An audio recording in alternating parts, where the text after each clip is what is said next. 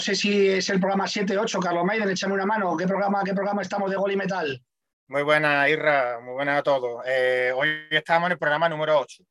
Número 8 ya, parece, parece mentira que empezamos ahí el finales de agosto en Torremolinos y ya hemos llegado ya a enero del 2022 y a la gente dice que le gusta que le gusta Gol y Metal o Heavy, o heavy Gol Metal, como dijo el otro día mi hermano. Bueno, hoy tenemos un programa con, dos invitados y estoy hoy bastante asustado porque estoy aquí en minoría. Tenemos a tres malagueños, tenemos también incluso bueno malagueño de la República Bolichera y tenemos hasta un gato también malagueño que está por ahí detrás. Y, y, sobre todo lo que estoy es seriamente preocupado, pero muy seriamente preocupado con mi amigo Carlos Maiden, que está en Londres. Creo que es un tío que no tiene amigos, está solo.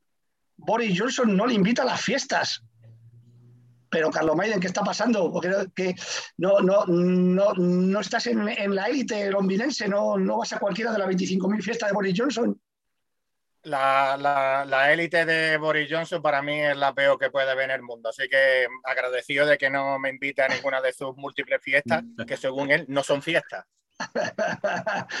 ¿Qué es trabajo, qué es trabajo lo que hacemos nosotros ahora mismo, ¿no? Luego, a ver.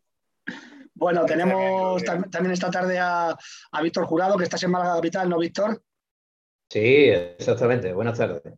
Es un placer estar con vosotros y, lo que andaba por aquí por detrás no es gato, es gata. Bueno, igualdad de género, ¿eh? Vamos a ver si vamos a tener una movida, ¿eh? Gata, gata, gata.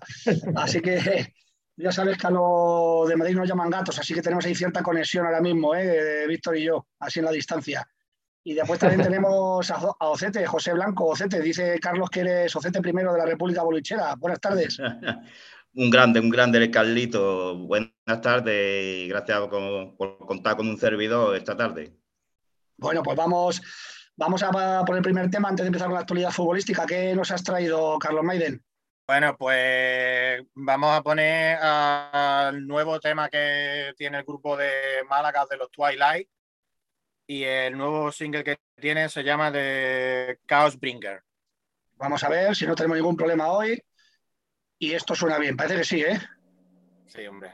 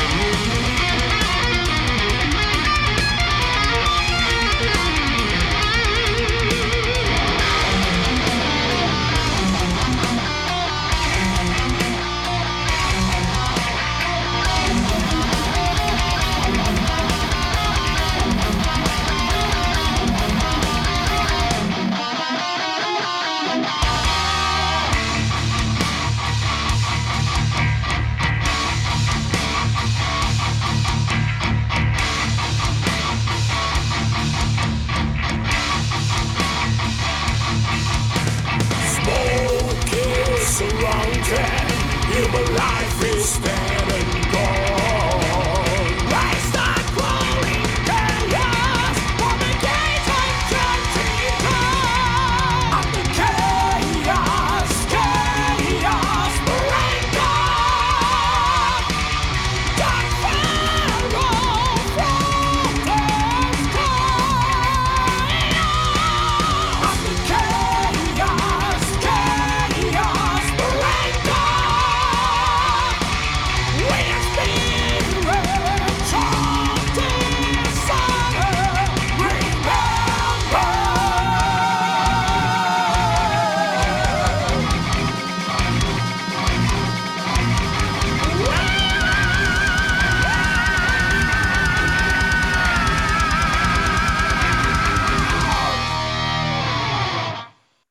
Ocente, te he visto muy motivado.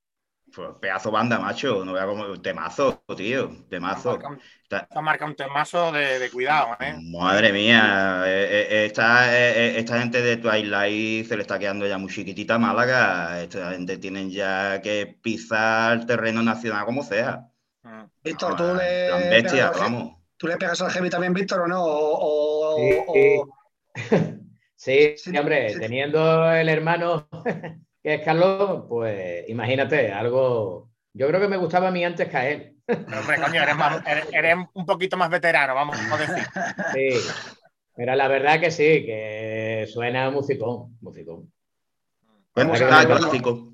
Esta semana, esta semana, bueno, hoy ha habido, parece que es una semana un poco de, obituarios, ¿no? Hoy ha muerto Mitzloaf, que en el país lo titulaban como, como la voz más poderosa del rock.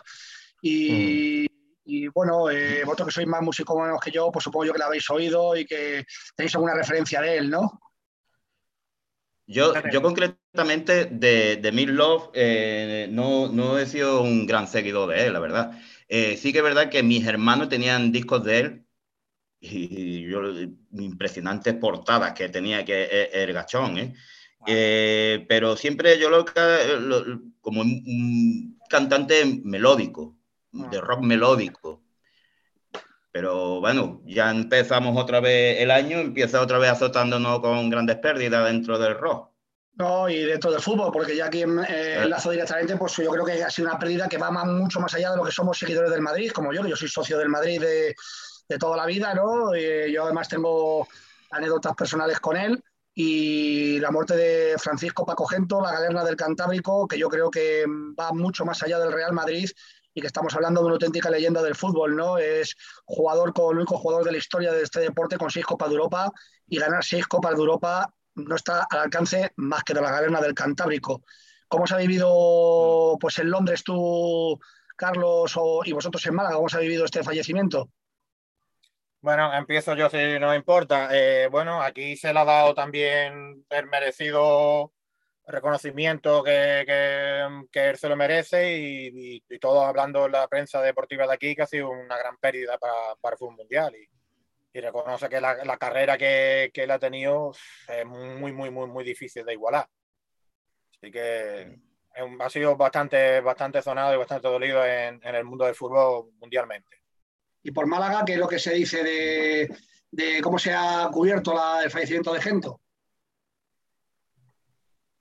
Pues bueno, bueno si, me permite a mí comentarlo, pues en Málaga, pues las noticias, eh, evidentemente el alcance habrá sido el alcance nacional e internacional, como está diciendo Carlos, y, yo creo que la repercusión mediática, hombre, evidentemente Madrid es la capital, pues, por todo lo que ha significado Paco Gento, pues ha sido muchísimo mayor.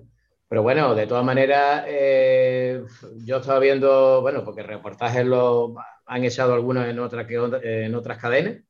No sé ahora mismo en cuál de ellas estaban echando un documental de, de Gento y te pone a ver cómo jugaba, cómo jugaba Gento. En fin, eh, eh, yo vi el otro día un pequeño resumen en YouTube, creo que fue, y es impresionante. O sea, la velocidad, cómo tenía dominio de balón. O sea, el otro tipo de fútbol Incluso también se comentaba, había una anécdota, lo leí en un artículo del periódico, hablando de una imagen eh, que se ve de Paco Gento vestido, en fin, iban de traje, y se hablaba, iba con, creo que era con Di Stefano, Paco Gento, y no me acuerdo quién era el otro.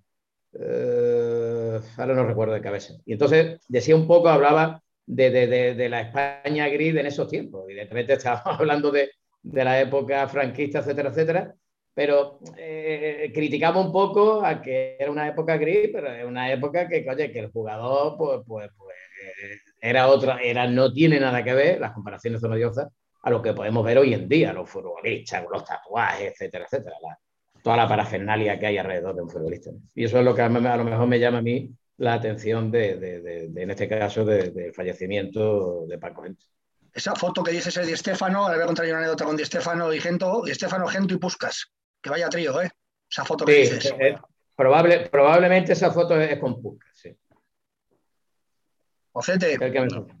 No, vea, Valientes 3, eso es lo que lo hubiese querido yo para Málaga ahora, ¿vale? Pero que, Pero que sí, igual, no, hombre, pues aquí lo que se, se ha hablado, se dice la gran pérdida de hombre de una leyenda, una leyenda del fútbol mundial y a, un nivel pues muy alto, no sé, yo igual me estoy pasando si lo pongo a un nivel dentro de un once en el que estaría Pelé, Beckenbauer eh, y, demás estrellas no legendarias del fútbol, pero para mí lo es. Yo por reconocer un poco también al futbolista español, ¿no? Siempre tenemos el hecho de que el, foráneo es mucho mejor, eh, le damos más bombo al francés, al futbolista inglés, al brasilero, al argentino, pero, los vídeos que yo he podido ver, el nodo, los resúmenes de la manera de jugar de aquel Real Madrid, eh, siendo todos españoles, como que, que tuviera a lo mejor Puskas, que después se nacionalizó, o incluso Di Stefano, ¿no? Una brutalidad de equipo y de jugador, gente, una pena. Yo voy a, contaros una anécdota así breve, ¿no? Yo, entré entrevistando una vez a Di Stefano en, lo que era la sala de veteranos del Santiago Bernabéu, que estaba ahí como en un zulo en la parte baja del Bernabéu. Yo tenía, sabéis que tenía una revista, que era la revista futbolista, que yo era director, entonces me consiguió una entrevista con Di Stefano, me la consiguió Jesús Paredes, que es un amigo. Y, bueno, pues Jesús Paredes es un amigo, una leyenda, porque ha entrenado, ha entrenado con Luis Aragonés, ha entrenado con Di Stefano, que son palabras mayores. ¿eh? Y entonces pues me, me intimidó un poco. Tú con Di Stefano, ya sabes, ¿eh? ni, ni, foto ni nada, te la entrevista parada, que no le gustan los periodistas. Eh, diez minutos, ¿eh? cuarto de hora y ya está. Entonces, claro, debían tener, debía tener Di Stefano pactado, estaban fuera Gento y Santa María. También otros dos, Santa María también se las trae, ¿no? Que tiene 93 años y es el único que queda vivo de aquella, de aquella época, ¿no? De esa época legendaria del Madrid. Entonces ya tenía pacto a Di Stefano de cuando llevase 15 minutos hablando con él, que entrasen a interrumpir, ¿no? Para cortar y para que me fuera, ¿no? Y claro, yo ahí como a mí aparte de ser de Madrid me ha gustado el fútbol siempre, pues para una entrevista empecé a hablar con Di de la época esta de, de la máquina de, de, River, ¿no? La Pedernera, los Tau, Rossi, que era... Entonces le empecé a preguntar a Di por eso, empecé a decir, ¿cómo sabes eso, no? Y yo empezamos a hablar de fútbol, entonces dentro de Gento y de, Santa María, eh, Alfredo, ¿nos vamos? Le miró Di Stefano, siguió, ¿no? Y contestó, a los 10 minutos volvieron a entrar. Alfredo, ¿que nos vamos o qué? Pues ya está pactado. Y le dijo, ¿pero qué os he hecho vosotros que interrumpáis que estoy con este chaval hablando y estamos hablando de fútbol? Venga, fuera, fuera, fuera. Y gente de y Santa María se fueron. o sea, porque este Le tocaste la pena. Ha sido mi mayor éxito futbolístico. claro, claro, claro, Así que bueno, pero bueno. Oye, eh, antes de hablar de la Supercopa, que tampoco hay mucho más que comentar, ¿cómo tenemos al Málaga estos últimos días? Porque ¿termináis de sacar la cabeza o no sacáis la cabeza? ¿Vais para arriba, vais para abajo? ¿Cómo vais? A ver. Sí, hombre, no, bueno, eh, los dos fichajes que hemos tenido por ahora se nota un montón, ¿eh? No conseguimos de ganar al Sporting por, no lo sé, muy, muy mala suerte, pero vamos, mm, mereció ganar y jugó, yo creo, el mejor partido de la temporada. Y si seguimos este mm. ritmo, yo creo que, podemos hacer cosas bonitas y podemos dar la sorpresa y meternos en el playoff. ¿Tú tienes una promesa hecha? hombre. Públicamente. tarde la tiene cualquiera. Públicamente. se, masca la tragedia, se masca la tragedia. lo, que yo, no sé, Ocete, es si la promesa es andando desde Cártama a Marbella o desde Londres a Marbella. no, no, a ver, pues va a tener que hacer un tramo nadando, macho. me, lo, pone más épico. Más épico. El, agua, el, agua, está muy fría por aquí. A ver, yo todavía no la he pisado. o sea, yo te. Todavía no he pisado la, playa, tío. Yo te acompaño desde Carabajal hasta el castillo de Foirola. Bueno, una, una buena ayudita. ¿eh? Una, una, una, cosa, si me permitís, Carlos. Venga. Eh, está claro la salida de Antoñín y lo. Lo ha pedido y el fichaje de, ¿no? Porque se toda esta semana se ha estado mucho y al final, y al final sale o no, ¿no? Bueno, mmm, que salga o no está todavía en el aire, pero que, que sí quiere salir, sí, ya lo ha dicho Hermito y todo, que él ha pedido salir que intentaran que salga, pero parece que no, que no tiene equipo por ahora. Antoñín era un poco el fichaje estrella, ¿no? Antoñín, ¿no? Sí, sí, sí, claro. Eh, venía como fichaje estrella, pero la verdad es que ha demostrado poquito por no decir nada. Yo que yo recuerdo solo jugó un partido bien. Uno. No. Yo que eh, decir como estela de, No, no lo sé. Bueno. El, pero el, puesto de, el puesto de Antoñín, Antoñín como tal, Antoñín no es delantero. no, no, no, para nada. Antoñín juega más pegado a banda, puede jugar de un media punta. y, no lo sé, hombre, es complicado. Yo no sé si a Antoñín le, perjudica un poco, no sé, jugadores colombianos le perjudica un poco eh, el ambiente de casa, vivir, puerta con puerta, como quien dice. Igual se ha relajado eh, un poquito. No, sé, Oye, y el, hecho de estar en casa eh, puede, puede ayudarle a relajarse. Oye, y un poco hablando de la segunda división en general, el Almería se ha hundido un poco, ¿no? Ha empezado a tener un bache importante, ¿no? Mira, yo lo que te llevaba diciendo toda la temporada y al final dije yo, bueno, pues al final parece que este año sí. O al final se está, se está diciendo lo que yo decía toda la temporada que el Almería siempre se termina desinflando y ahora es uno de los jugadores para mí clave, que es el, el, negrito este que tienen arriba, que está en la Copa de África ahora, no sé si es, eh, ¿cómo se llama? Adik o algo así, ¿no? O, Adik o algo así, ¿no? Sí, sí, sí. Se le va a notar un montón que no está, ¿eh? Y ya sabes, cuando esta gente empiezan a perder, se ponen nerviosos, tiran del mister para afuera y ala. Hasta luego, Lucas, y adiós temporada. Y lo veo pasando otra vez. ¿Vosotros cómo lo veis en los ascensos y tal? ¿Confiáis en el Almería como plaza fija o ya le, le borráis? Eh, se vuelve a apretar la segunda, ¿eh? O sea, la segunda es, chunga. La segunda es chunga. Para, y queda, mundo, ¿eh? Por eso es, que es muy larga, muy larga, mucha competitividad. Equipos que de buena primera parece que no están, que no cuentan, de buena primera se meten, incluso ascienden y equipos que llevan toda la temporada, como ya le pasó al Málaga, toda, toda la temporada, primero, primero, y al final nos quedamos fuera contra el Depo. Es que eh, segunda es un pequeño infierno, ¿eh? Y ahí veo yo a la Ponferradina, por ejemplo, que es un equipo de, por decirlo de otra manera, del otro fútbol, ¿no? Un equipo de una ciudad pequeña, campo muy pequeño, el Toralín, yo estoy en el Toralín y es una caja de cerillas, ¿no? Eh, una institución, un club, pues yo creo que, que modélico, pero, pero muy, muy modesto y ahí está quinto y oye, a mí es un equipo que me da buenas sensaciones, ¿eh? Sí, sí, sí, vamos. Eh, un equipo, el, típico tapado, que nadie va a contar con él, que piensan que tarde o temprano van a caer y a los tontos, los tontos siguen luchando y hay que ganar en el campo ese, en el Toralín, ¿eh? Sí, sí, que es difícil, ¿eh? O sea que, sí, sí, sí, ha entrado este bolo que lleva ya unas cuantas temporadas. eso es fútbol de guerra de guerrilla. O sea, está, eso es guerra de guerrilla. Fútbol, lo que hemos hablado antes de que muchos futbolistas de hoy en día no están preparados. Oye, ¿y qué os parece el formato este de la Supercopa? ¿Os gusta esto de la Supercopa 4 y en Arabia Saudí? A mí Arabia Saudí, por supuesto, no me gusta, pero evidentemente, futbolísticamente, la Supercopa 4 tiene más interés. Yo para mí tiene interés mm, cero, el mismo interés que un partido de cuarta regional de Moldavia. Pero, para ti, pero para ti, bro, porque, porque, no juega, porque no juega el Málaga, te da lo mismo que fuese una Supercopa 4, una Supercopa 2, una Supercopa 16. Exactamente. yo lo digo para los aficionados al fútbol en general. O sea, Víctor, ¿tú cómo lo ves? Que te veo más moderado.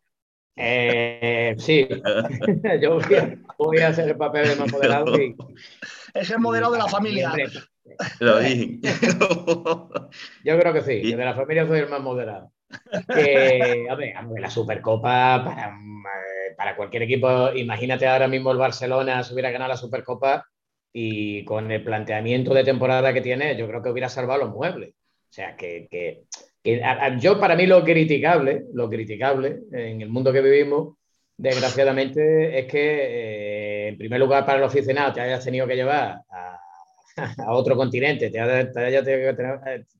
perdón, te, hayas tenido que llevar este, este campeonato ahí a, los petrodólares mm. y con los no derechos humanos, etcétera, etcétera, con el tema político, y para mí eso es lo criticable. Mirando, mirando, por, mirando por los socios también estaban los colegas. Sí, ellos nos miran absolutamente, porque al final esa competición, oye, tú la, la hacen en fin, y, los argumentos que te daba el presidente de Rubiales, pues era que, ahí había un no sé cuántos millones de euros de ganancias, que eso se repartía en el fútbol, en el fútbol modesto. En el fútbol modesto, yo la definición de fútbol modesto, no sé, me imagino que no, porque hablaba de, también del fútbol femenino, que me imagino que, que ese dinero llegará, y, por ejemplo, el fútbol base, que es otro escalón, y el último, y en, este caso yo, yo entreno y demás, y yo creo que ahí dinero poquito va a llegar. Yo creo que eso todo es tema político y todo criticable, y es que un Madrid, un Barcelona, etcétera, etcétera, pues publicite Qatar, publicite el tema de Arabia Saudita, y sí, de bandera, tú enarbola la bandera de, de la no violencia, de, de respeto a los derechos humanos, etcétera, etcétera, y te lleva a jugar el campeonato. Para mí es criticable, pero bueno, es una opinión. Y hay una cosa que no se dice y que es una tontería, ¿no? Pero, por ejemplo, los abonados del Madrid o los socios del Madrid, antes en el, precio del abono venía incluido la Supercopa si la jugábamos y toda la Copa del Rey. Ahora nos han quitado los partidos de Copa del Rey porque nos toca siempre fuera y, nos han quitado la Supercopa y el precio sigue siendo lo mismo. O sea, nos han subido el abono por la cara de manera, de manera indirecta porque nos han quitado partidos y nos han dejado el mismo precio. Cuatro o cinco partidos menos al año, el mismo precio, pues te han metido una subida de ciento y pico euros, eh, así sin, sin que te enteres. Entonces, bueno, pero eso no se dice nunca, eso pasa desapercibido. Pero ya está, pero yo estoy con Víctor, que si lo hubiese ganado el Barça la Copa, la Supercopa o el Atleti, hubiese sido la bomba para ellos. No te digo ya solo con la prensa, ya como les pone. Y si hubiese ganado el Atleti de Bilbao, pues hubiese sido muy merecido. Y oye, y, para el Atleti Club de Bilbao ahora mismo ganar la Supercopa, pues es, es, coger trofeos, que no es tan fácil coger un trofeo ahora por un equipo que no sea Madrid-Barça, ¿eh? Si lo hubiese ganado el Atleti Bilbao, ni nos enteramos aquí en Málaga. ¿No? Y ahí os digo, os hago una pregunta, vosotros estáis en Málaga. Por ejemplo, la Copa del Rey, que es un, que es un torneo que, oye, que los grandes no le prestan toda la atención, hombre, ya le hubiese gustado también al Barça o a la Leti este año llegar a eh, ganar la Copa, ¿no? Que ya no la van a poder ganar, por desgracia para ellos y para partirnos el resto. pero, pero, pero, por ejemplo, el Málaga, ¿por qué no ponen interés, o los equipos modestos, no ponen interés en disputar una Copa? A lo mejor el Málaga no tiene equipo, por supuesto, porque tiene plantel, pero ha tenido plantel en otro momento que podía haber disputado la Copa un poco más. Y, yo creo que por una ciudad como Málaga, jugar en final de Copa, ganar una Copa del Rey, es la bomba, es la hostia. Es impresionante. ¿Y por qué no se hace? ¿Eso qué pasa? Siempre así, ¿eh? Llevamos cantidad de años que no, que no, vamos, prácticamente tiramos la copa. Y hemos tenido equipo para llegar mm, bastante lejos, semifinales, incluso a final. Piensa que equipos como Recreativo de Huelva con todo mi respeto, que es el equipo decano del fútbol español, pero el Málaga es un equipo más potente y en la historia tiene mucho más, más recorrido. Sin embargo, nosotros no llegamos a una final ni, por equivocación, vamos. Y yo creo que se podría poner muchos huevos en esa cesta de intentar llegar a finales, ¿no? O de intentar hacer un buen papel en la Copa, ilusionaría una afición modesta, ¿no? Claro, hay que pensar que una de las últimas veces que hemos estado así ha sido hace unos 6 o 7 años que nos entrenaba Javi Gracia y creo que caímos en cuarto contra el Bilbao porque ya sabes tú, cuando juega en San Mamés mm, los árbitros un poquito hmm. y nos pitaron un fuera de juego tremendo y, y caímos ahí. Pero vamos, aparte de eso, ya en la época de Viverti que fuimos a semifinales, también contra el Bilbao. Un poco más. Nada más que por el hecho de, ciudad y de capacidad de estadio que tenemos, el volumen que, podía o que ha manejado Málaga en su mejor época, teníamos que haber llegado, sí, la verdad. Por lo menos una semifinal teníamos que haber jugado. Lo que antes ha dicho Carlos, con todo los respeto a Recre, pero ciudades más pequeñitas o clubes que medianamente a lo mejor se podían comparar Málaga lo han conseguido. Así es, el Mallorca, por ejemplo, que... Mallorca... El, el de Huelva. Eh, recientemente la Real Sociedad, que es una, ciudad, un estadio mucho más pequeño y mucho menos envergadura que Málaga y, aquí nos pavilamos todavía en ese sentido de intentar luchar por unas cotas más hartas. Yo no sé, yo, yo eh, mi opinión a lo mejor es que el Málaga ha sido incapaz, temporada tras temporada, y ha sido incapaz de, de, dar un resultado más positivo en la Copa del Rey. Después, oye, porque al final eso, eso intrínculo eh, lo desconocemos y a lo mejor el planteamiento de, de, cada entrenador, de cada temporada y, desde el inicio, por lo mejor la, la, Copa del Rey eh, siempre algo menor y están, si ese año está planteando mantener la categoría, si este año, esta temporada está planteando ascender y a lo mejor, eh, claro, eso son encuentros que disputas a mitad de, de, semana, en esa semana tiene dos, después el otro fin de semana, eh, tiene entrenamiento de carga, de de, menos carga y no sé, a lo mejor todo. Yo, Víctor, pero yo, entiendo que, eso, que ese planteamiento puede ser de una Copa menor para el Madrid, para el Barça, para el Atleti, en un momento determinado, que no, el Atleti no va a sobrar de trofeos, pero puede ser un planteamiento menor. Pero, por ejemplo, Deportivo La Coruña, que ha ganado Copas del Rey y ha jugado finales, que el Deportivo La Coruña era un equipo de segunda división, que se pasó 20 años en segunda división y ha ganado Copa del Rey, aquello fue impresionante, como lo vivió Coruña, ¿no? O el Celta de Vigo, que ha jugado dos finales, ¿no? Que el Celta es más que el Málaga. O sea, yo pienso que un equipo pequeño, como o el Mirandés, que ha llegado a semifinales, ¿eh? ha llegado a semifinales dos años el Mirandés. La ilusión que se despierta en una ciudad cuando juegas una, la Copa del Rey, entiendo que el Barça diga, oye, pues mira, no quiero jugar la Copa porque vamos a jugar, o el Madrid, eh, vamos a tirar la Copa porque vamos a jugar con el, con el PSG dentro de una semana. Pero ¿qué equipos? Málaga, Deportivo de Coruña, Celta de Vigo, Villarreal, ahora Villarreal ha pegado un salto, ¿no? ¿Cómo es posible que no se tomen en serio la Copa del Rey cuando es un prestigio impresionante y es una puerta de entrada a Europa? hay cosas que no termino de entender, pero bueno. La verdad que es difícil de entender, ¿eh? Oye, os quería poner otro tema a la mesa, ya terminado este bloque de actualidad, que ya nos estamos enrollando como siempre, que es este, esta semana ha habido la desaparición de la Extremadura, ¿no? Bueno, todavía no ha desaparecido, pero entra en liquidación y otro día en el grupo de Malaca, ¿no? Decían, no, es que en Extremadura eh, le liquidan y no, y no liquidan a los grandes. Y yo dije, eh, habla de los grandes porque hay grandes que no tienen deudas o si las tienen, las tienen muy y con unos ingresos tremendos y simplemente la venta de, un estadio ya quita deuda para 25 generaciones, ¿no? Pero yo lo tengo claro, al final esto son empresas, no es un club y la liquidación viene porque es como una empresa. Y si tus empleados no, no cobran y no cobran durante un año y pico, pues eh, denuncian y el juez liquida para poder repartir los bienes de la empresa y que cobren los empleados. Eso pasaría con mi empresa, pasaría con vuestra empresa, pasaría con todo, ¿no? Estamos quizá con un concepto romántico del fútbol, que a mí el que me gusta, pero que no es el actual. Extremadura desaparece no por, por arte de magia, desaparece, en mi opinión, porque hay una muy mala gestión y al ser una sociedad limitada, si no puedes pagar, desapareces sé cómo lo veis, no sé cómo lo veis vosotros. Y bueno, La verdad que mm, ya no es la primera vez que la Extremadura desaparece, yo creo que es la segunda o la tercera. Y claro, ellos se empeñaron en, montar un equipo fuerte para subir, se endeudaron hasta las trancas, jugador que el Málaga no se podía permitir, ellos lo intentaron, se los trajeron y ahora pagan las consecuencias.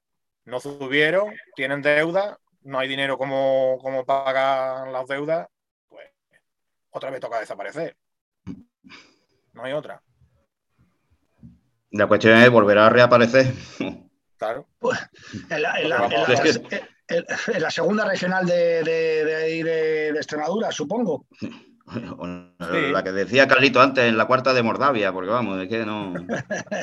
no hay otra.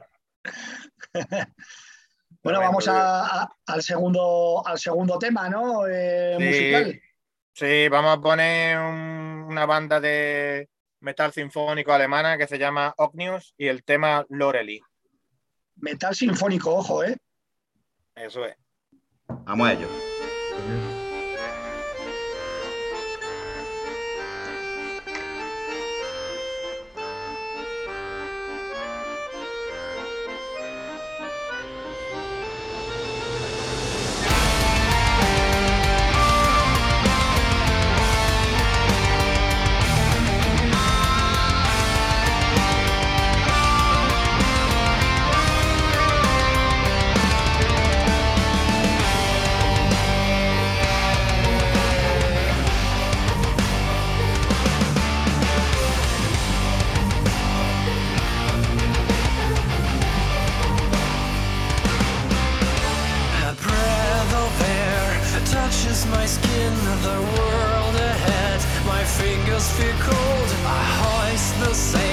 sound.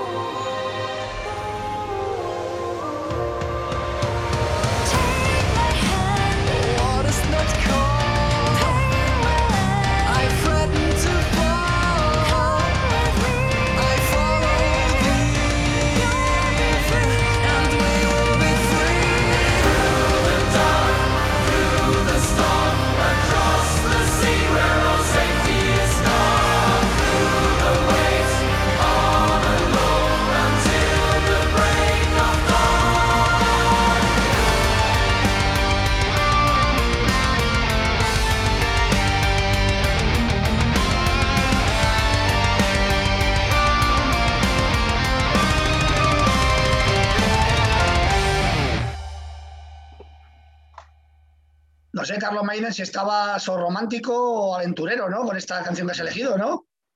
un poco de, de aventureros, ¿no? De piratas ahí, no del Caribe, pero. Se han hartado agua, ¿eh? Se han hartado de agua, de agua salada y ron, ¿sabes? Sí, sí. Pirata, pirata, de Welling. Piratas de Welling. Ognios, ognios, que significa rebalaje en griego, ¿no? Claro. Eh, acaban de salir tres noticias aquí. Estaba mirando primero que el Zaragoza, que el Zaragoza va a ser vendido. Acaba de meter un comunicado el Zaragoza que, que se vende y que va a entrar un nuevo grupo inversor, ya veremos quiénes son, no dicen el nombre, pero dicen que los próximos días se anunciará y que dicen que son muy potentes y que aseguran el futuro deportivo y económico del Zaragoza, como todo el mundo que compra un club. Ya veremos cuánto dura el Zaragoza. Hacemos una porra entre los cuatro, hacemos una porra entre los cuatro, lo compramos. Se marca, la tragedia. Se marca la tragedia, viejo. Se marca la tragedia, ¿no? Después pone también que a Marcelo le han quedado tres partidos, bueno, por una falta que nos falta. Y, el Carlos Maiden pone cara porque no lo ha visto. Pero bueno, lo demás sí, lo hemos visto, pues- somos del Madrid. Hombre, yo, he visto, yo lo he visto, pero, pero vamos, faltame. Tiene que ser, esos tres partidos ha tenido que ser por algún tipo de comentario, por la falta imposible. Yo te... Eh, la, ha tenido, la ha tenido que decir algo al árbitro. No sé lo que habrá reflejado, pero sí que es verdad que falta. No, es que no es, es que no es ni falta, vamos. Y claro, y le expulsan y llevan a tres partidos y encima gol del Elche, o sea, impresionante.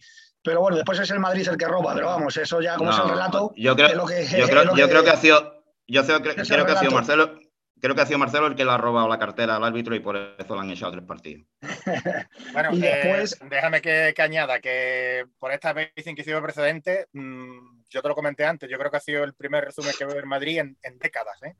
que no esté el, el Málaga envuelto me dio por verlo anoche, ¿no? Digo, bueno, para ver cómo fue los goles y tal, para comentarlo hoy en el podcast y esto.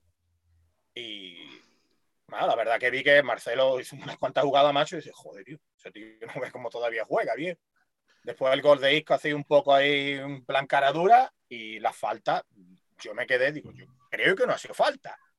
Y ahora me dice que le han caído tres partidos, la verdad que me quedo Hay también una falta. Te estás ablandando, Carlos. No, no, hombre. le, estoy evangelizando, le evangelizo, le mando cosas para que, que diga, eh, que yo quiero, que, que yo, mm, que antes que haya un poco de sospecha, yo quiero que el Madrid pierda hasta el autobús, ¿eh? Eso todo clarísimo. Pero como el Barça, como el Atlético de Madrid, como el Sevilla, como el Betis. Mira, mira, mira que sufres, mira que sufres. Bueno, Oye, no, no, mira, los años, los años, los corazones los ablandan. Déjame, déjame que añada una pildorita, por favor. Que yo mm, siempre digo que en Málaga, por desgracia, el Málaga es el tercer equipo de la ciudad. Pues quiero añadir. Lo dicen todos los programas, todos los programas lo dicen. Espérate, ahora te diré que el Elche, que te pregunté antes, digo, oye, ¿jugabais en vuestro campo o qué? Porque cuando metió los goles en Madrid parecía que estaba jugando en el Santiago Bernabéu. Es decir, que en Elche también mm, será el tercer equipo o el cuarto también, ¿eh? prácticamente pasan todos los campos, ¿eh? Bueno, hay otra, cosa, vamos, vamos a también a la otra noticia que ha salido, que la, que la Confederación Sudamericana va a obligar a los jugadores a viajar y entonces eso va a afectar sobre todo al Madrid y al Betis en los cuartos de la Copa porque eh, cinco, Madrid con cinco jugadores y el Betis también con otros cuantos, pues no van a poder contar con ellos en los cuartos de la Copa, ¿no? Bueno, pues las cosas estas del fútbol y del calendario que es incomprensible que coincidan dos dos torneos oficiales en la misma semana y los mismos días. O sea, impresionante. No sé cómo se hacen las cosas. Para la Supercopa sí, ¿no? Claro, o sea, para la Supercopa y parón, para ir a Arabia, pero no. Pero para jugar los, los cuartos de la Copa se van los jugadores sudamericanos a jugar las eliminatorias de, de, la, de la clasificación del Mundial, ¿no? Pues bueno, pues, pues el Betis jugará contra la Real Sociedad mermado y el Madrid jugará contra el Betis de Bilbao en San Mamés mermadísimo. Es lo que hay. Pero bueno, que vamos a empezar con la otra sección. Que vamos a empezar con la siguiente sección, que es el equipo. Y esta vez, a propuesta de Carlos Maiden, tenemos, tenemos una historia impresionante. O sea, yo me quedo entre esta historia que ha rescatado de la hemeroteca Carlos Maiden porque es absolutamente espectacular. Vamos a hablar de, además, seguramente muy desconocida, del Fútbol Club Star. Y Carlos, cuéntanos. Bueno, pues contarte que er, eh, la historia de la película tan famosa. Acércate, acércate, que te perdemos. Acércate al sonido, te perdemos. La, película tan famosa de Evasión y Victoria, de que salía Pelé y salía Bobby Moore, salía Sylvester Stallone, está basada en, en los hechos de, que ocurrió con este club. El Fútbol Club está, eh, fue un club que se creó a, raíz de que los alemanes invadieran Ucrania. Invadieron Ucrania, no se sabe lo que pasó y tal, y, y encarcelaron a todos los jugadores del Dinamo de Kiev y jugadores del Lokomotiv y estuvieron como unos cuantos meses detenidos. Bueno, el caso es que, para resumir, cuando pillaron la, libertad, se encontraba que no tenían nada que hacer porque les tenían prohibido trabajar o, seguir jugando al fútbol, hasta que un panadero de la ciudad que conocía al que era portero del Dinamo de Kiev, le dijo, oye, ¿por qué no organizamos un equipo de fútbol y tal? Total, que consiguieron reunir a ocho jugadores del Dinamo de Kiev y tres jugadores del Lokomotiv de Kiev. Hicieron una liguilla, empezaron a arrasar y a ganar partidos 8-0, 7-0 y uno de los rivales que le tocó fue de la Luftwaffe alemana, que ganaron el partido por 5-1. Imagínate en esa época que te gane un equipo de prisionero, la vergüenza que fue. Total, pidieron la revancha, en el descanso iban 2-1 y le estaban inflando a palo los, jugadores de los Luftwaffe a, a, los jugadores estos del Fútbol Club Star y el árbitro, que era un oficial de las Gestapo, se fue para el, el banquillo de ellos y le dijo, mira, en la segunda parte relájate un poquito porque yo soy el árbitro y soy de las Gestapo. Hablaron entre ellos, oye, mira, ¿qué, ¿qué, vamos a hacer? Porque nos han amenazado aquí que como ganemos vamos a tener problemas casi seguros. Salieron a la segunda parte como moto y iban 5 a 3 y un defensa de, del Dinamo de Kiev se dibló a dos jugadores, dejó el portero en el suelo y a portería vacía decidió de mandar el balón al centro del campo. Imagínate la que se lió, todo el público aplaudiendo en volanda y los alemanes dieron el partido por, por, por terminado, porque ya era demasiada vergüenza que estaban sintiendo. Total, se hicieron una foto de confrontación entre los jugadores, porque con los jugadores al final, aunque eran de la Luftwaffe, no había ningún problema. Pero pasado unas cuantas semanas, detuvieron a cuatro y de los cuatro murieron el primer día murieron uno y después otros tres cuando hubo un bombardeo de los aliados y después terminaron cayendo encerrados en los campos de concentración la mayoría de los jugadores, solo se salvaron tres. Los demás fueron cayendo todos y lo, acusaron de ser eh, espía de la Unión Soviética y, y, que eran de la NKVD, que era la, la antigua KGB de la Unión Soviética. Así que imagínate la historia. Bueno, y añadí también que la Unión Soviética después, a los aficionados que habían estado en el, en el partido de fútbol, le dieron un carnet de socio para toda la vida mientras siguieran, obviamente, mientras siguieran vivos, pues tenían carnet de, de socio para toda la vida del Dinamo de Kiev, efectivamente. Podían pasar, podían pasar gratis al estadio del Dinamo de Kiev durante toda su vida de manera vitalicia. Bueno, es que el fútbol tiene unas historias impresionantes. O sea, ¿eh? la ha contado, la ha contado muy bien Carlos, pero lo que yo siempre lo digo, ¿no? Lo que, lo que transmite el fútbol y las historias que se generan alrededor del fútbol. Eh, no hay, no tiene para ningún otro deporte. Por eso el fútbol es el único deporte universal que se juega en cualquier lugar y muy por encima de cualquier otro deporte, porque son historias espectaculares. Y esta que ha contado Carlos conecta mucho con otra que ya contaremos otro día del Wunder Team, que era el equipo de la selección austríaca, que era impresionante antes de la Guerra Mundial. Y tenía un jugador que se llama Matías Sindelar, que era, que era jugador del Rapid de Viena. Y es una historia muy parecida a esta, pero la contaremos la contaremos otro día, el Wunder Team, que es el equipo maravilla, que lo absorbió el equipo alemán cuando invadió el, Anschluss, creo que se llamaba, la invasión de, de Austria por Alemania, y con Sindelar pasó lo mismo. Sindelar desapareció, pues por el porque se negó a jugar con la selección alemana. Él se sentía austriaco, además era, protegía, protegía al presidente del Rapid de Viena, que era judío, y, como se negó a vestir la camiseta de Alemania, la Alemania nazi, pues Matías Sindelar, que era uno de los mejores jugadores de los años 30, desapareció y nunca se ha sabido qué pasó de Matías Sindelar. Entonces, bueno, pues historias impresionantes que van más para allá de, de lo que es el fútbol, ¿no? ¿Qué os ha parecido la historia, Víctor? ¿La conocías? No, la verdad que no la, no había oído nunca y, en fin, y estaba muy atento a, la, historia y, la verdad que me, ha llamado poderosamente la atención. Y bueno, y al hilo de lo que tú, de lo que tú estabas comentando, hombre, el deporte de, o sea, el fútbol como deporte, o sea, es lo máximo. Pero claro, el encanto con esa historia que acaba de contar Carlos, el encanto que tú estabas iniciando y que ya terminarás de contar la, historia del equipo austriaco y demás, eh, ese encanto, eso el fútbol ha perdido. Yo he practicado este deporte, sigo entrenando el fútbol en fútbol base y ya desde hace unos cuantos años. Pero para mí este deporte es el menos ejemplarizante de todo. Independientemente de, tienes que hacer la distinción entre un deporte individual, un deporte de conjunto, etcétera, etcétera. Pero la parafernalia que, rodea hoy en día el fútbol, el mercantilismo que estamos hablando cuando hablas de la Extremadura, cuando hablas de los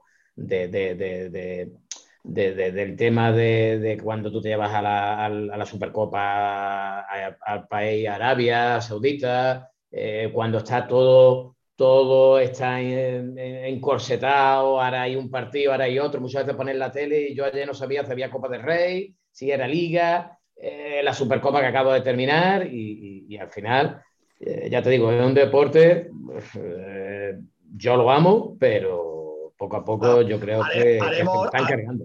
Haremos un día un especial de, clubes de estos colectivos, ¿no? Como el Unionistas o el Unión Ceares y estos que mantienen un poco el espíritu de, equipo todavía de club de barrio. Solo tenemos pendiente, Carlos, ya lo hemos hablado algún, día. ¿Y tú, Ocete, conoces esta historia o no? No, ni idea, me ha dejado flipado, la verdad. Pedazo de historia que se ha buscado Carlos. No, pero, es alucinante, vamos. Más, o menos eh, con, lo que ha comentado Víctor, eh, estoy totalmente de acuerdo con él, la verdad. Y igual me vaya, no sé, igual me paso con lo que estoy diciendo, pero yo, como he disfrutado con el Málaga, y perdón, a lo mejor alguien se ofende, pero yo he disfrutado más con el Málaga viéndolo jugar con el Atlético Garrucha o contra el Atlético Estación eh, que la época actual. O sea, yo añoro que el fútbol.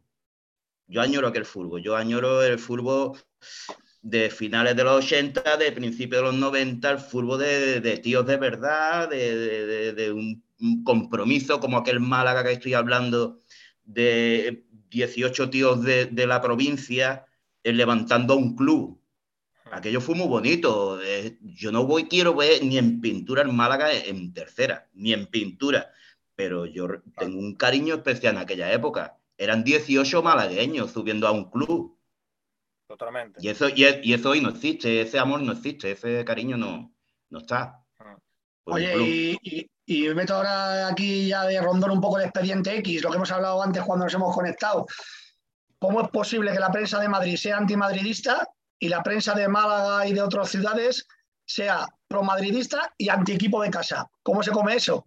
Porque si tú lees los titulares de los periódicos de, Madrid, parece que el Barça y el Atleti están, están para, ganar todo. O sea, es que, es que el otro día, cuando, eh, lo he dicho antes, cuando el Atleti le eliminan de la Supercopa, eh, el titular fue, que lo tengo por aquí, eh, fue, se ven signos de optimismo, pero de optimismo para quién, para los madridistas, ¿no? O sea, que estamos viendo, ¿no? O cuando el Barça le eliminan, parece que el Barça había, había, había salvado, había ganado la Champions y te sale Xavi diciendo que, es que los titulares, no, Xavi puede decir lo que quiera, pero es que los titulares son que el equipo, que el equipo, bueno, Pedri parece que ha descubierto el fuego, parece que es impresionante, es Pedri Maradona, eh, Ansu es, Ansu Fati que el pobre se ha lesionado otra vez y yo creo que es el mejor de la generación que tiene el Barça, pero los titulares son de optimismo, de que el Barça ha vuelto, el Atleti nunca pierde los periódicos y el Madrid todos son problemas, problemas con Camavinga, problemas con Fede Valverde, que si Hazard y Bale, Hazard y Bale son penosos y ahí no se dice nunca nada de Joao Pinto, del Atleti ni nada, Joao Pinto costado 120 millones, un chaval de fichó por 18 años, ahí no salen los obispos ni sale nada, pero ese Joao Pinto no existe. Pero claro, es que tengo aquí titulares, el gol de Hazard, sonido de la grada, que lo ha dicho antes Carlos Maiden o diciendo un poco de, lo del Elche, ¿no? El, Madrid dejó escapar a Ferran, a Ferran Torres, pero ¿para qué queremos a Ferran Torres? Si tenemos a Benzema. O sea, ¿tú crees que eso puede ser un titular de la AS? Y tenemos a Vinicius. O sea, el titular del día después de que al Barça le eliminan de la Copa del Rey y que el Madrid remonta en la Copa del Rey y que está 17 puntos por encima y tal, es que el Madrid dejó escapar a Ferran Torres. Pero bueno, ¿esto qué es? Esto, esto, esto, esto, qué es? Y el segundo, y el segunda noticia que tienen en la hoy es el cumpleaños de Vinicius, de Rompedón, de Rodrigo, que se ven imágenes de Vinicius bailando. O sea, eso, esa es la prensa, la prensa de Madrid, ¿no? Optimismo del Atleti pese a todo. Xavi, no pudo dormir, pero lo ponen en plan positivo porque como lo perdieron la Supercopa, que Xavi no pudo dormir porque estuvo hasta las 4 de la mañana pensando soluciones. Xavi no pudo dormir, en vez de decir que el Barça es una pena. Es que Xavi no, pobre hombre, Xavi no pudo dormir. O sea, el hombre estaba preocupado porque da pena el Barça, pero no, Xavi no pudo dormir, ¿no?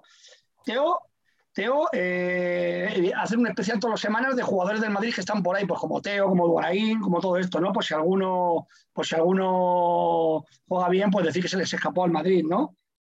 Así que bueno. No, al final, al final, eh, eh, perdona, es una prensa carente de credibilidad. Es que eso no, eso no es objetivo por ningún lado y, ese tipo de prensa ya hoy en día no hay por dónde cogerla. Porque es que tú nada más. El, otro día se lo dije a Carlos, el día que gana la Supercopa, el titular el día siguiente que gana la Supercopa es que el Madrid solo tenía un jugador español en el 11.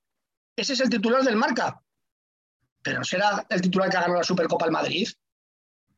Yo, yo hace mucho tiempo que dejé de, seguir un poco la prensa eh, muy esporádicamente. Leo, leo un marca, leo un as y, yo evidentemente, como hace tiempo que no, que no sigo yo la prensa esta deportiva, y en este caso la de Madrid, me, está dejando un poquito lo que tú me estás diciendo, me estoy quedando un poco de piedra, porque sinceramente yo me creía que la, la editorial de marca era, era otra. O sea, no era, no era ese ataque, ese ataque tan. No os, dejo, otro titular. El Madrid, debe, el Madrid, debe, ganar con más facilidad al Barça. Este es otro titular de un periódico de Madrid. Joder. Bueno, hemos ganado. Que, y, después me dice Carlos que, en Málaga es al revés, que es el Madrid, el Madrid es lo máximo y que al Málaga se le da caña, pues lo mismo pasará en Elche o en Alicante con el Hércules o todo eso, ¿no? Bueno, en Málaga sí, en, Málaga sí se es crítico, pero bueno, yo tampoco tú coges el sur y yo, por ejemplo, esta mañana, bueno, el sur, el diario Málaga, eh, la opinión, los, tres que tiene Málaga y, y eh, la parte de la parte deportiva Málaga ocupa, ocupa las primeras páginas de, y, hay algunas referencias, evidentemente después el Madrid, el Barcelona, etcétera, etcétera. Pero, pero bueno, lo que pasa es que, bueno, al final aquí siempre se ha sido muy crítico y encontrar en este caso gente objetiva y periodistas que, que al final cuenten la verdad tal como ocurre y está sucediendo, pues, pues desgraciadamente no es fácil de encontrar y decir, oye, esto es así, esto es asado, eh, el entrenador, pues en este caso el que tiene el Málaga se puede estar equivocando, se puede estar equivocando más, se puede estar equivocando menos, pero bueno, pero hay, hay una, una línea y, vale, y es, creíble, pero claro, hay cosas que te ponen a leerla y dices, bueno, esto, esto objetivo, la objetividad brilla por su ausencia. Mira, un titular de la SOI, San Pedri no fue suficiente en la catedral, San Pedri, no, no fue suficiente la catedral. O sea, la, Barça, la crisis que tiene el Barça es de tal calado que no tiene nombre. O sea, están a 17 puntos del Madrid, fuera de la Copa Europa, eliminado de la Supercopa, superado, eliminado de la Copa del Rey. Y el titular en el periódico es San Pedri no fue suficiente en la catedral. Haciendo aquí un juego de palabras malo con San Pedro y tal. Pero ¿cómo es posible esto? O sea, hay mucho dinero, porque, porque hay mucho dinero por medio. Y al final eh, todos tienen que colaborar vamos, para mí no, no me cabe la menor duda. ¿eh? La prensa deportiva ya se está convirtiendo también en, bueno, iba a decir un chiringuito, nunca me has dicho como el programa que, hay. Bueno, sí. Yo, es que ya es prensa rosa igual, ya tuve un programa de deporte y, y es lo mismo que si ve Sálvame.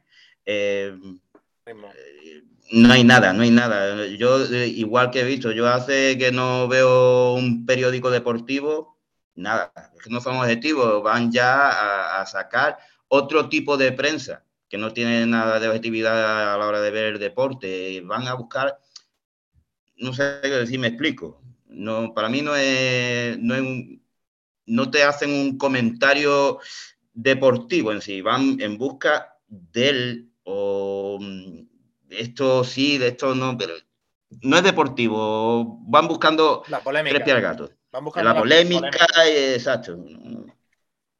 Que para ellos es lo que vende. Yo te digo, bueno, mi opinión es con lo de la prensa de Madrid, es que eh, yo creo que ahora no son los mismos que están ahora los que estaban antes y habrá gente que son del Atlético de Madrid, que serán del Getafe, incluso que serán del Barça y claro, ellos intentan justificar mm, lo, como sea lo de su equipo, los fracasos de su equipo intentan demostrarlo y, hacerlo minimizado, ¿entiendes? No, no, no sacarle la vergüenza. Cosa que no pasa en, en, la prensa de, como de Málaga, o supongo que será en Alicante igual, o incluso en Coruña, ¿entiendes? Todo lo que haga el Madrid está bien hecho y todo lo que haga el equipo de tu ciudad, pues está mal. Tú no puedes coger y hacer la campaña como están haciendo en algunos cuantos medios en Málaga contra el entrenador desde el minuto uno para traer a Antonio Tapia, que ya ha dicho mil millones de veces que él está retirado. Y además, Tapia, ¿cuántos años tiene? Tapia tiene más años que una montaña. Vamos a ver. Y ya ha dicho que está retirado. ¿Dónde, dónde va, tío? O que traiga a Esteban. ¿Cuántos, ¿Cuántos años lleva Esteban retirado o que, que no está entrenando? Vamos a ver, tío. O a Salva Ballesta. Por, Lerel tiene que meter a ese tío. Vamos, eh, tío, déjalo trabajar, tío, que estamos en mitad de temporada y todavía se puede conseguir eh, el subir, que está muy difícil, claro, pero no imposible. Matemáticamente podemos subir. Entonces, ¿qué? ¿Va a coger y va a echar el entrenador en mitad de temporada cuando todavía podemos conseguir el objetivo? Que ni siquiera eso era, al principio de temporada.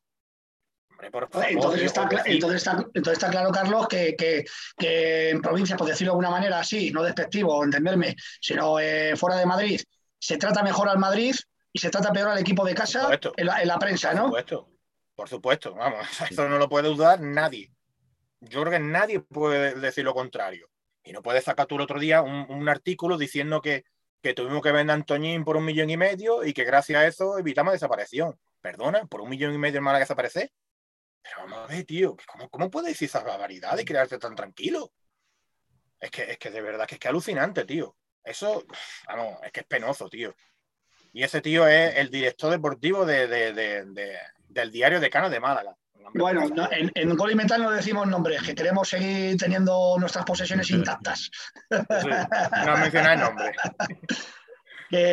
vamos a poner el tercer tema y mientras tanto ir pensando una anécdota. Voy a preguntar una anécdota a cada uno de vosotros. ¿eh? Seguro que Víctor tiene alguna ahí de fútbol base. Y Ocente, piensa, piensa, piensa alguna, ¿eh? que vamos a una anécdota que te haya pasado en el fútbol, en la música o algo de eso. Vamos a poner el tercer tema. Con, con, Carlito, con Carlito hay algo por ahí. ¿Qué tenemos? ¿Que algo, tú crees? Bueno, vamos. Carlos, presenta, presenta el tercer tema. Sí, espera un segundito que, que me pilla aquí. se, nos ha crecido, con la crítica a los medios de comunicación y ha perdido el hilo. Hombre, no vea, tío.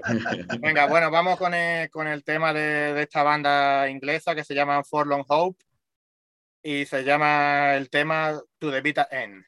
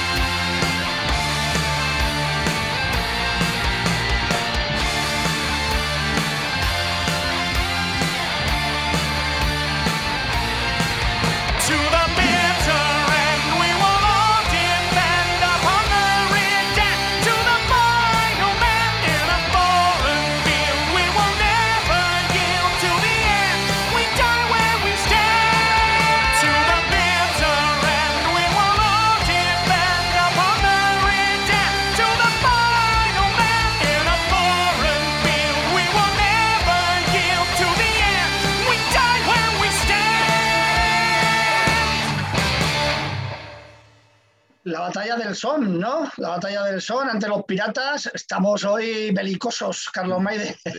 o no, tío, esta canción es bélica, pero vamos, es un temazo, tío. No me digas que no, que, hoy la, Hoy está inspirado, tío. hoy, ¿eh?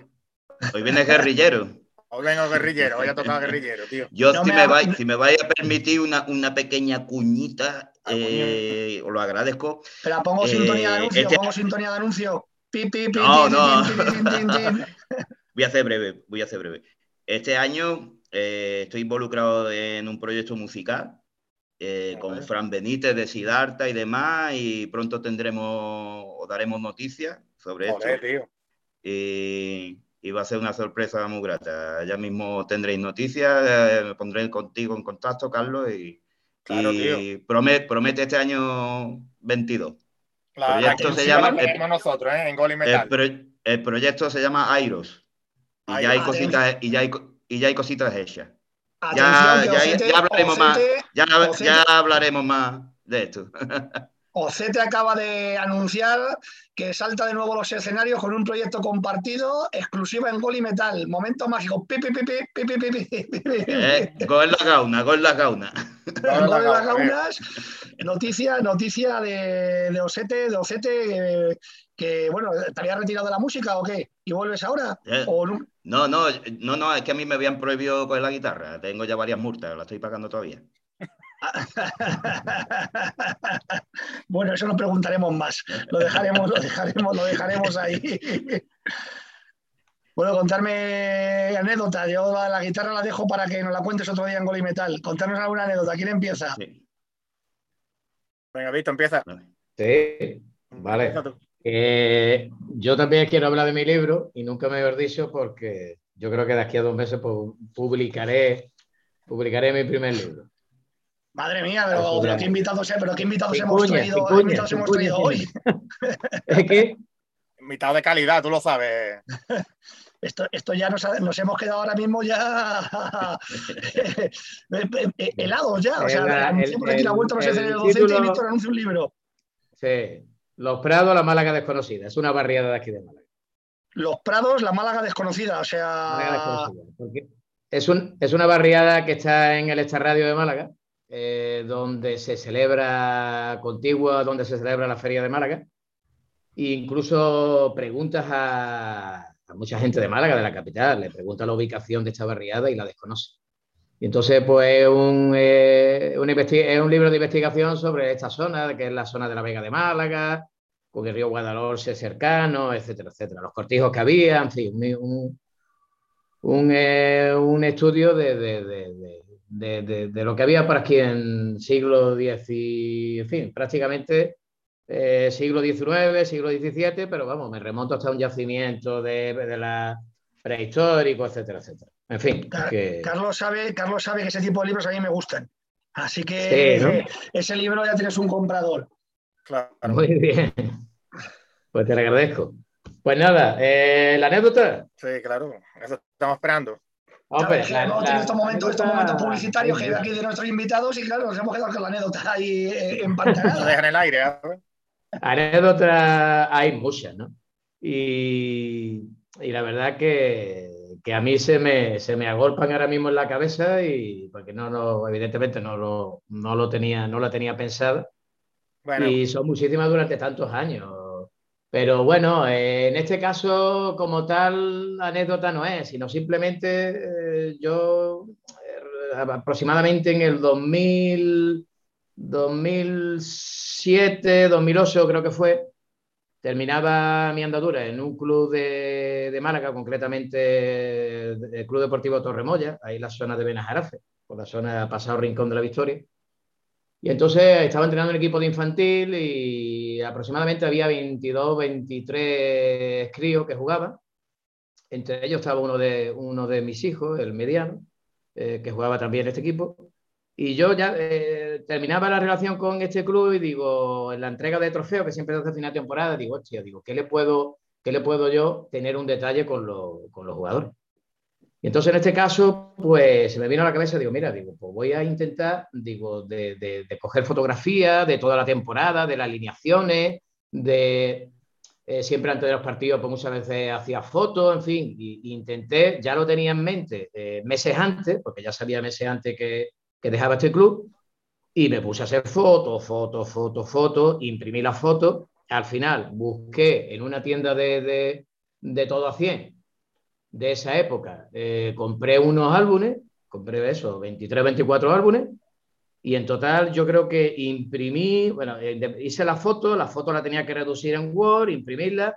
Yo creo que imprimí aproximadamente entre 800 y 1000 fotografías, tenía que recortarlas, pegarla en cada álbum, cada álbum que saliera la foto, porque había fotos que salían 3, 4 niños, tenía que identificar al niño que fuera, y este es eh, Carlos García, pues Carlos García. Y entonces le puse una foto en la presentación, a cada uno le puse un mote, eh, Carlos, el bala, el, Luis, eh, el punto no, en fin.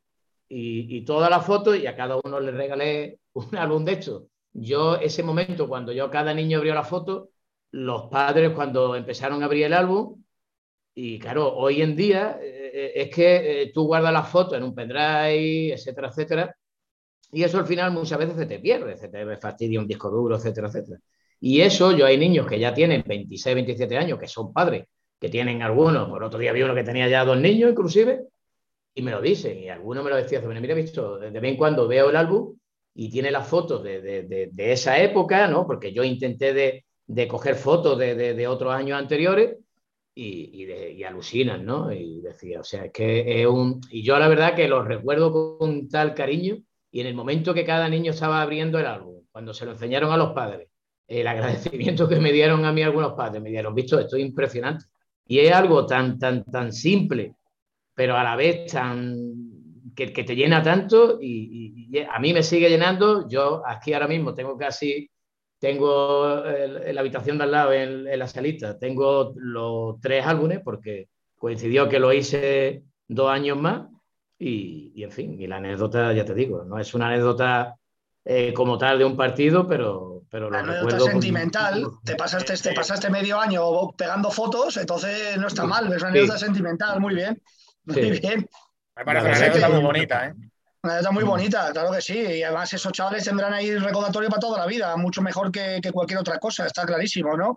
Sí, porque eh, totalmente, porque eso está ahí, eso, eso es para toda la vida y al final yo llevo muchos años entrenando y ya finalizo, porque estoy hablando ya más de la cuenta, y, y, el tema está en que al final el éxito de un entrenador, y yo llevo ya unos cuantos años en esto, es que ese saber que pasan nueve de años, te ve, te da un abrazo y está ahí me ha pasado a mí, oye, mira, que la copa esa te la paga fulanito. Miro para atrás y ese jugador, pues, pues se sabe allá que estaba con su novia, etcétera, etcétera. Pues lo he tenido yo pues con 12, con 13, con 14 años y ahora tiene el tío pues 25, 26.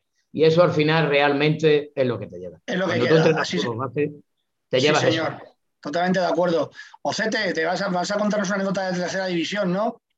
Como hace Carlos Maiden no Bueno, no, de Carlito era un partido que echamos una vez en el campo La Luz, fuimos a unos, pocos de aquí del boliche a echar un partido y, echamos un rato muy bueno. Pero sí que tengo una de, de tercera, sí, de tercera de con precisamente fue eh, no sé si era Diegue, portero del Atlético Estación, de Cártama. Eh, eh, creo que era Diegues, creo recordar el nombre. creo que fue que salió en todos los medios nacionales porque partido justo antes de visitar la Rosaleda, el Atlético Estación, el tío fue el héroe de, en un partido en el cual creo que paró un penalti en, eh, a falta de cinco minutos y fue autor del gol, no me diga si fue un 1-0 o un 1-1, pero superhéroe, vamos, salió en televisión española, en, todos los medios nacionales. Y la casualidad de esto es que visitó la Rosaleda, la Atlético Estación, a la jornada siguiente. Y fue, la visita fue pues, de salir en hombro en la jornada anterior eh, a irse a carta mandando la criatura, le metieron nueve en la Rosaleda. es que bien, no lo esperó ni el autobús, no, no, lo esperó ni el autobús del Atlético Estación, vamos. Diez, quemó sus cartuchos en el partido anterior. O sea héroe y villano, vamos, una mala tarde la tiene cualquiera. Yo, yo tenía un 10 en la redacción ahí del periódico que era, le llamábamos el halcón, porque hacía, bueno, esto se ve, hacía así y, se, te ponía, le ponías así el brazo y se te ponía en el brazo. Y decíamos, 10 es el halcón, ¿sabes? O sea.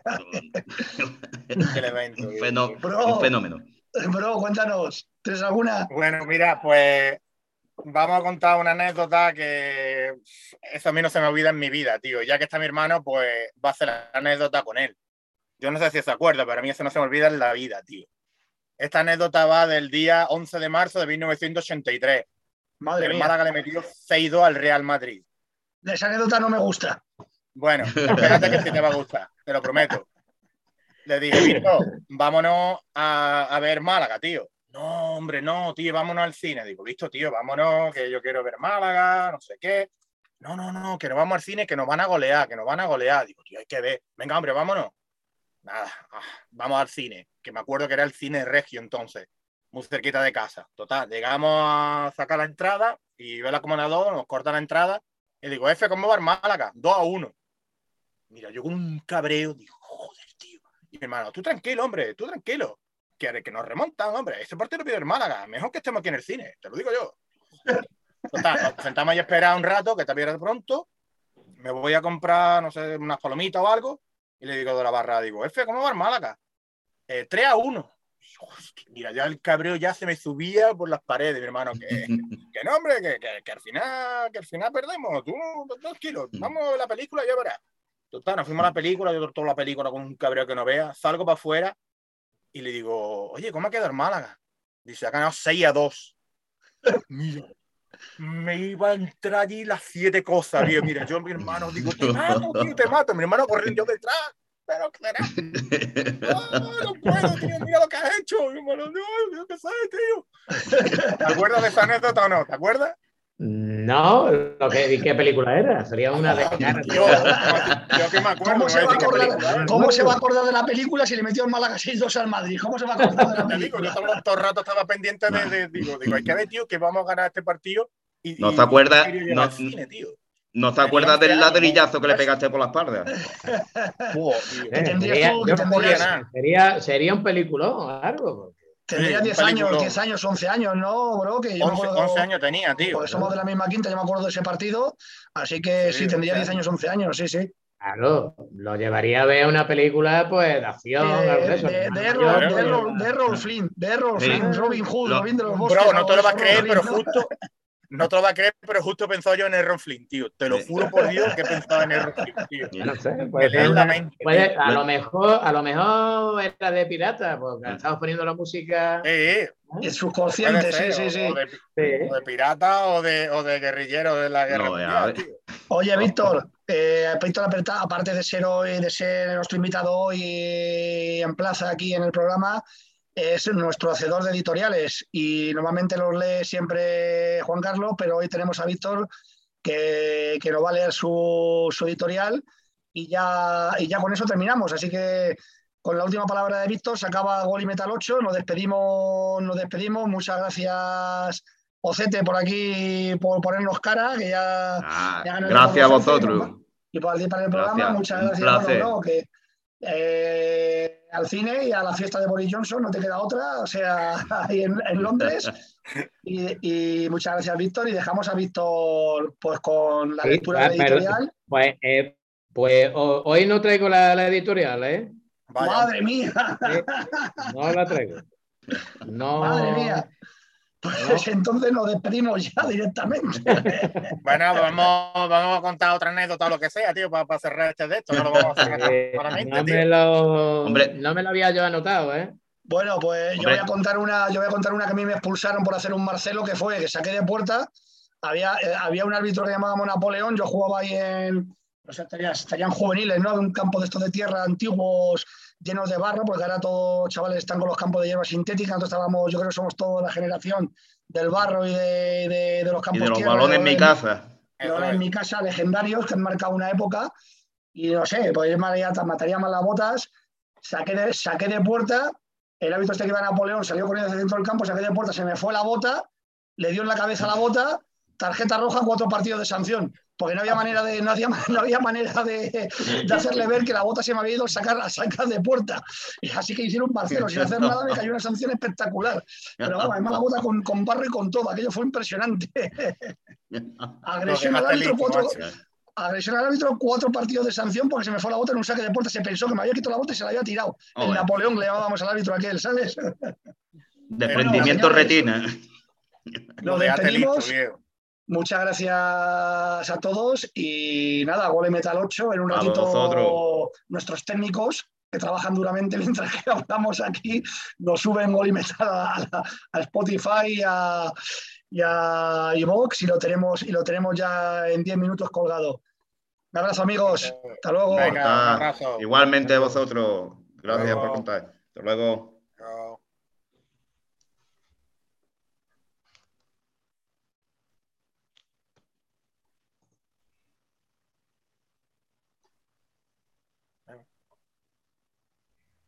Hasta luego. Hasta luego.